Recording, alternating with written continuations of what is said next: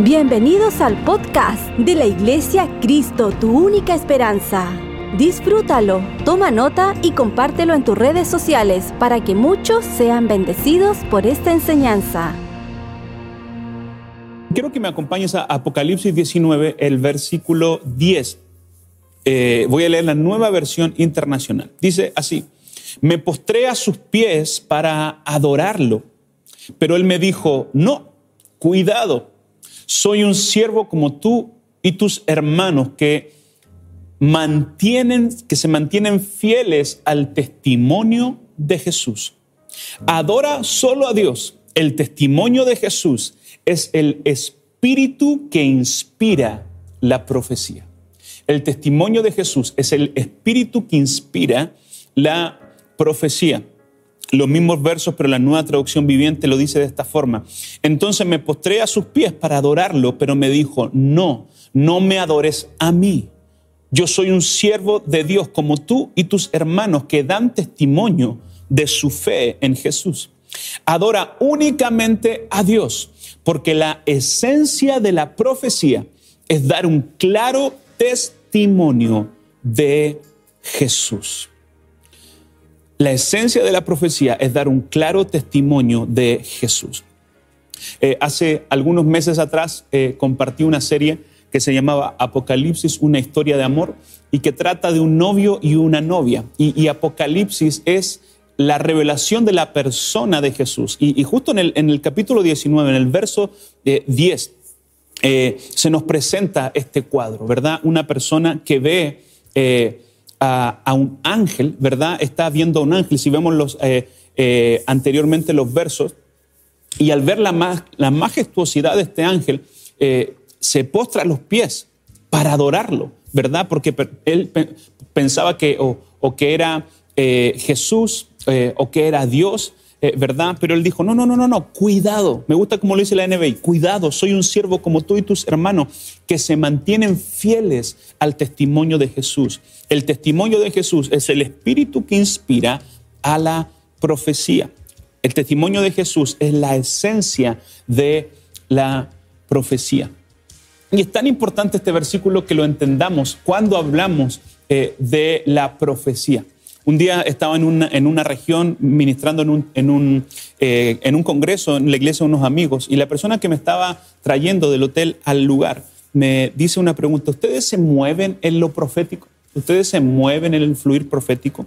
Y, mi, mi, clara respuesta fue, eh, no hay nada más profético que la Biblia, porque la Biblia dice que es la profeta eh, mayor. Y quiero que podamos ver en, estos, en estas dos sesiones, ¿verdad?, que vamos eh, a, dar.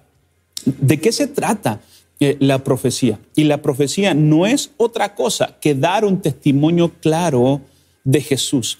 Son los que retienen el testimonio de Jesús. Y quiero que podamos eh, leer Segunda de Pedro 1, 21. Dice, porque la profecía no ha venido en su origen en la voluntad humana, sino que, en los, que los profetas hablaron de parte de Dios, impulsados por el Espíritu Santo. La profecía no es otra cosa que palabra de Dios hablada por un hombre y una mujer, inspirada por el Espíritu Santo, porque la profecía no ha tenido su origen en los hombres o en la voluntad humana. La profecía es un don divino. Y eso quiero comenzar diciendo, la profecía es un don, es un regalo, pero necesitamos entender que hay cosas que tienen que sustentar este don. Siempre lo decimos de esta forma, el don te va a llevar a lugares que quizás ni siquiera tú te imaginas, pero es tu carácter lo que te va a hacer mantenerte en el lugar correcto, mantenerte en el lugar correcto. Y, me encanta eh, hablar de este tema porque el, ministerio profético o cuando una persona tiene un don profético, y luego vamos a hablar que la Biblia señala que todos deberíamos profetizar, todos deberíamos ser profetas de nuestra casa, todos deberíamos ser profetas sobre nuestros hijos. Profetizar no es otra cosa que hablar de parte de Dios. Entonces, diariamente Tú y yo tenemos que profetizar vida sobre nuestro matrimonio, profetizar vida sobre nuestros hijos, profetizar vida sobre cada circunstancia en la que estemos eh, viviendo, ¿verdad? Y quiero enfocarme, antes de hablar de la profecía, en esto, el testimonio de Jesús. La palabra testimonio en la Biblia es muy amplia, es muy amplia. Se ocupa para definir muchas cosas. Hay una versión en Hebreos eh, que la palabra testimonio significa hazlo otra vez. Y es la que más me gusta. Cuando hablamos de un testimonio, es decirle, Señor, hazlo otra vez. Pero la Biblia, cuando habla de testimonio, también está hablando o simboliza la presencia de Dios. Pastor, ¿dónde sale eso? Éxodo 40, 21 dice, luego metió el arca en el tabernáculo y puso el velo extendido y ocultó el arca del testimonio como Jehová había mandado a Moisés. Sabemos que el arca es símbolo de la presencia de Dios y en muchos eh, textos del Antiguo Testamento habla del arca del testimonio que simboliza la presencia, la presencia de Dios. El testimonio de alguien afirma de que algo es verdadero que algo es verídico. Un testigo es el que certifica de que algo de verdad pasó o ocurrió. En otras palabras, alguien te puede decir muy buenas historias, pero hasta que no lo vea, hasta que no sea parte de algo, quizás no va a ser un testimonio. Mira lo que dice Juan 3:33, la Reina Valera contemporánea. El que acepta su testimonio confirma que Dios es veraz.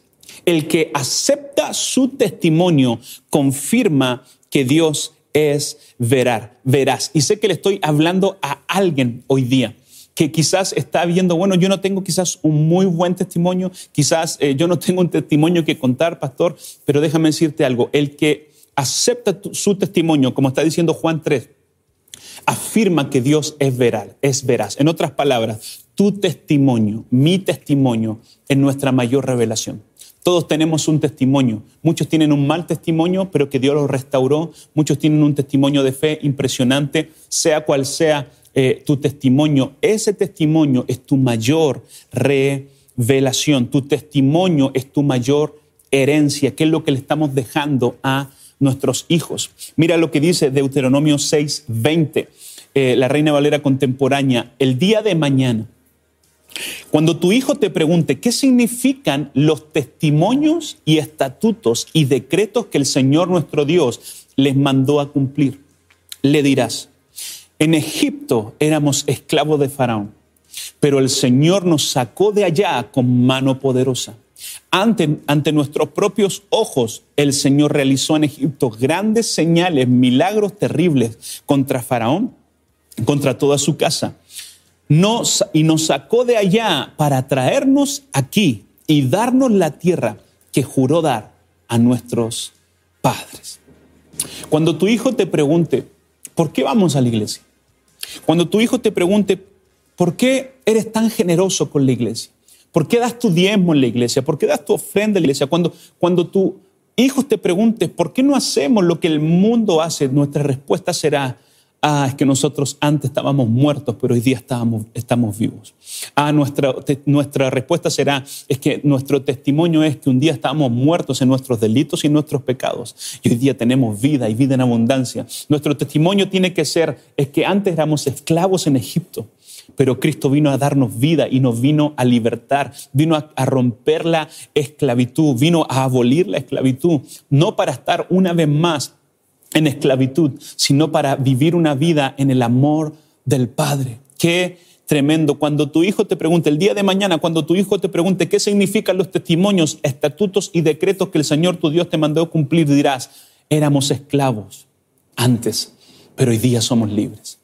Éramos esclavos en Egipto, pero hoy día tenemos libertad. No hay nada más poderoso que un testimonio cambiado por Cristo. No hay nada más testimonio, tú eres parte de la historia de Dios en la tierra porque Dios te cambió a ti, porque dejaste que Dios te transformara, porque dejaste que Dios te cambiara, porque dejaste que Dios moldeara tu corazón. Antes teníamos un corazón eh, duro, ¿verdad? De piedra, pero hoy día por la presencia de Dios tenemos un corazón tierno, receptivo a la presencia del Señor. Dios cambia nuestros duros corazones y eso es parte de nuestro testimonio y esa es tu mayor revelación Recuerda, testimonio es decir, Señor, hazlo otra vez. Si Dios lo puede hacer conmigo, si Dios lo puede hacer contigo, ¿cuánto más con la gente que te está rodeando? Cuando hablamos del testimonio de Jesús, que es lo que inspira la profecía o la esencia de la profecía, tenemos que tener cuidado con no confundir la profecía con otra cosa. ¿Por qué? Porque lo que más impresiona a la gente es el don profético. Lo primero que te atrae a una persona es el don profético. Pero el testimonio se construye en base de carácter y santidad. Y voy a repetir una vez más esto. El don profético es un regalo. El don profético es un regalo que mucha gente lo, ejercita y, además eh, que buscan al Señor, ese don se va agudizando, ¿verdad? Y, conozco personas con un genuino don profético que realmente es eh, Dios te estuviera hablando. Pero yo siempre le digo esto a, nuestra iglesia. Eh, el nivel más bajo de escuchar a Dios es la profecía. Pastor, ¿qué está diciendo? Lo básico de escuchar a Dios es la profecía. ¿Sabes por qué? Porque cuando alguien te tiene que dar una profecía, es porque tú no estás escuchando la voz de Dios. La Biblia dice, mis ovejas oyen mi voz y me siguen.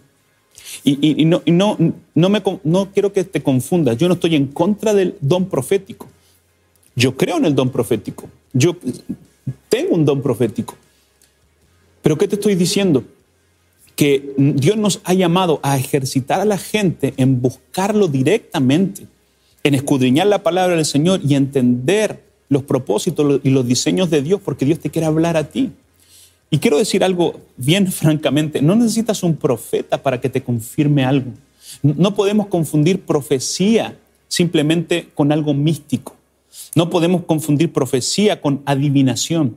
La profecía es un hombre o una mujer hablando de parte de Dios. Y claro que hoy día hay profetas, claro que hoy día nosotros creemos en, la profecía y en el don profético, pero tenemos que entender algo que Dios te quiere hablar a ti.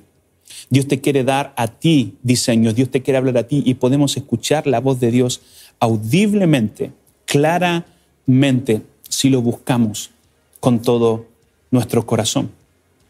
Cuando alguien te va a dar una palabra, examina las cosas, desecha lo malo, retén lo bueno.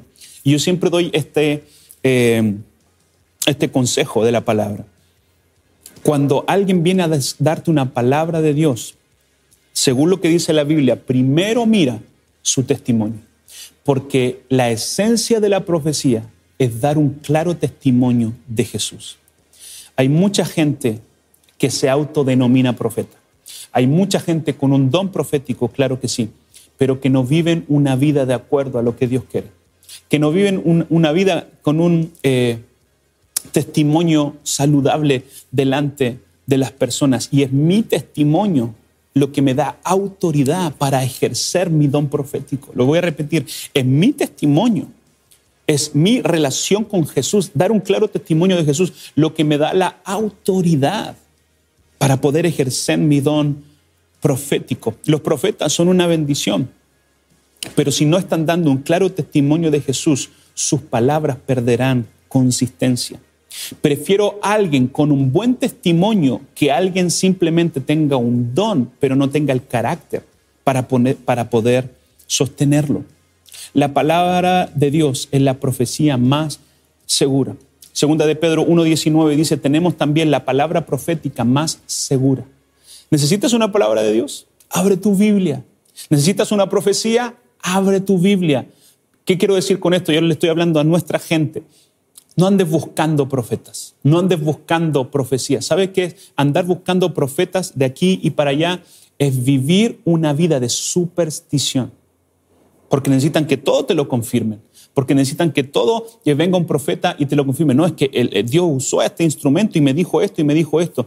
Ok, pero ¿qué estás haciendo para que esa palabra se cumpla? ¿Necesitas una profecía? ¿Necesitas una palabra de confirmación? Abre tu Biblia. ¿Qué dice segunda segunda Pedro 1.19? Tenemos también la palabra profética más segura, la cual hacéis bien al estar atentos como una antorcha que alumbra el lugar oscuro, hasta que el día esclarezca y el lucero de la mañana salga en vuestros corazones. En los momentos de mayor oscuridad necesitamos estar atentos a la palabra del Señor para que ella sea la profecía más segura.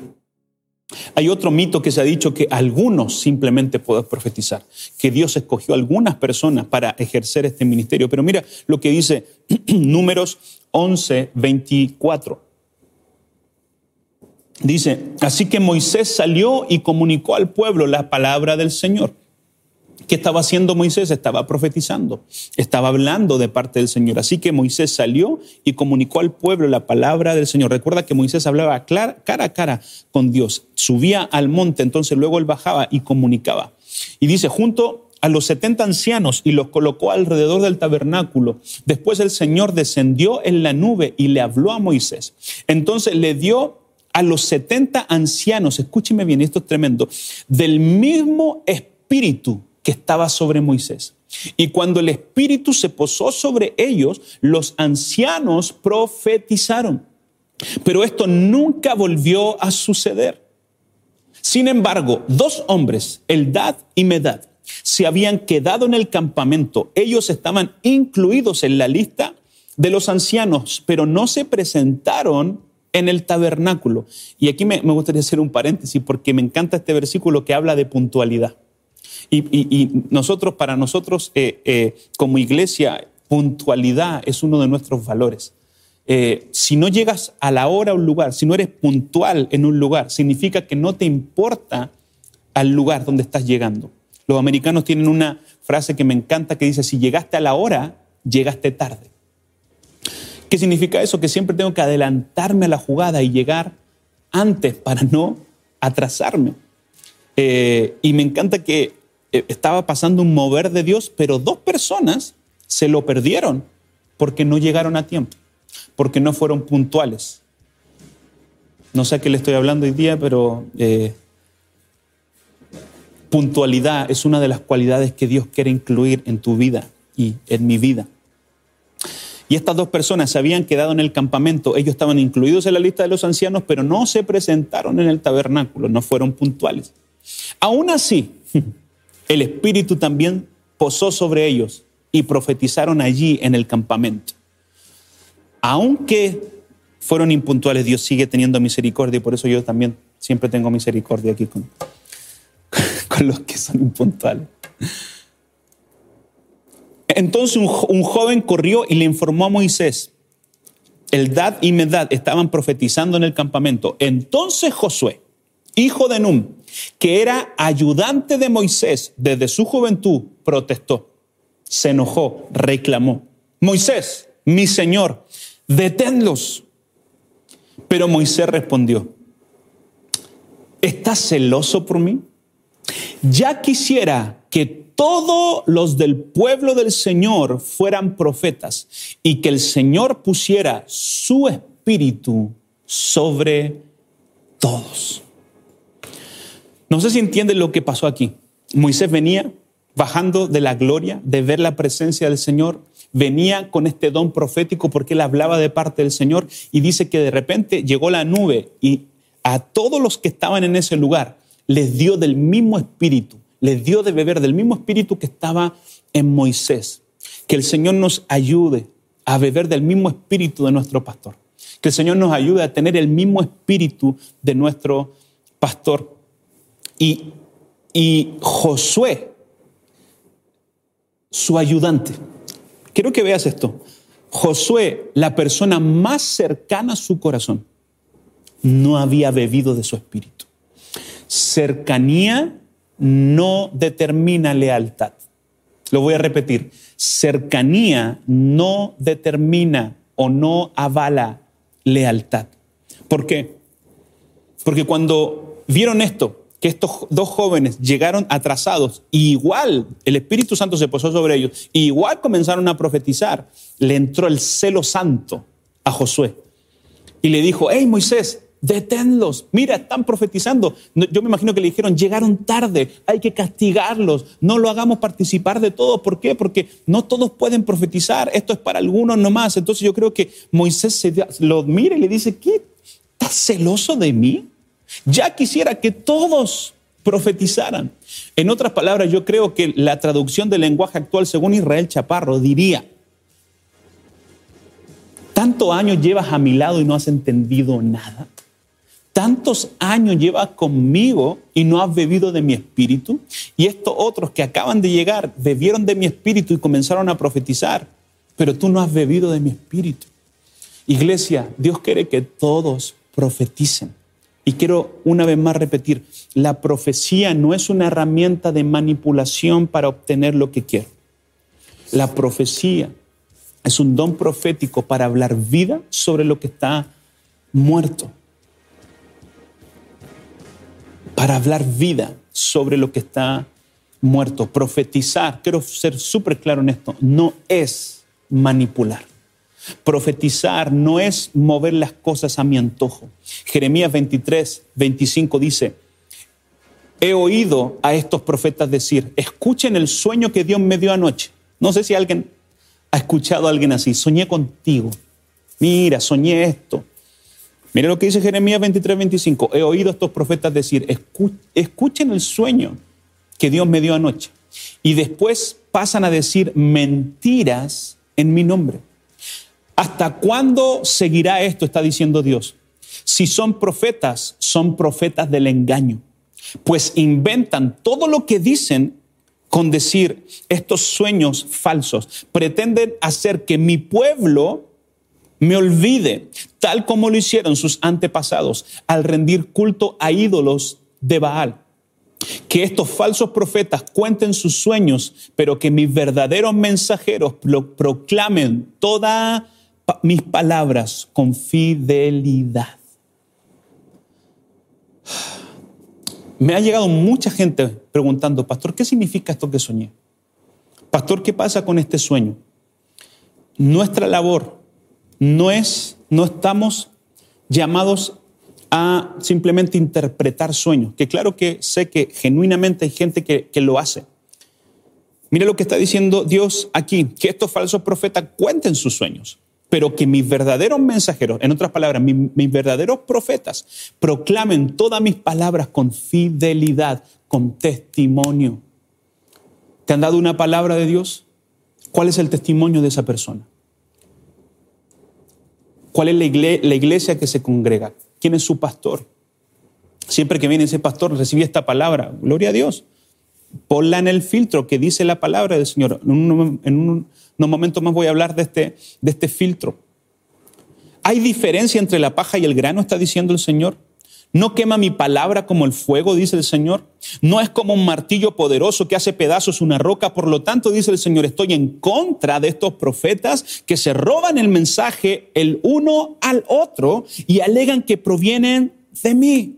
Estoy en contra de estos profetas que con mucha labia dicen, esta profecía es del Señor. Yo estoy en contra de estos falsos profetas. Sus sueños imaginarios son mentiras descaradas que llevan a mi pueblo a pecar. Yo no los envié ni los nombré y no tienen ningún mensaje para mi pueblo. Yo, el Señor, he hablado. Wow. Se enojó el Señor aquí con los profetas.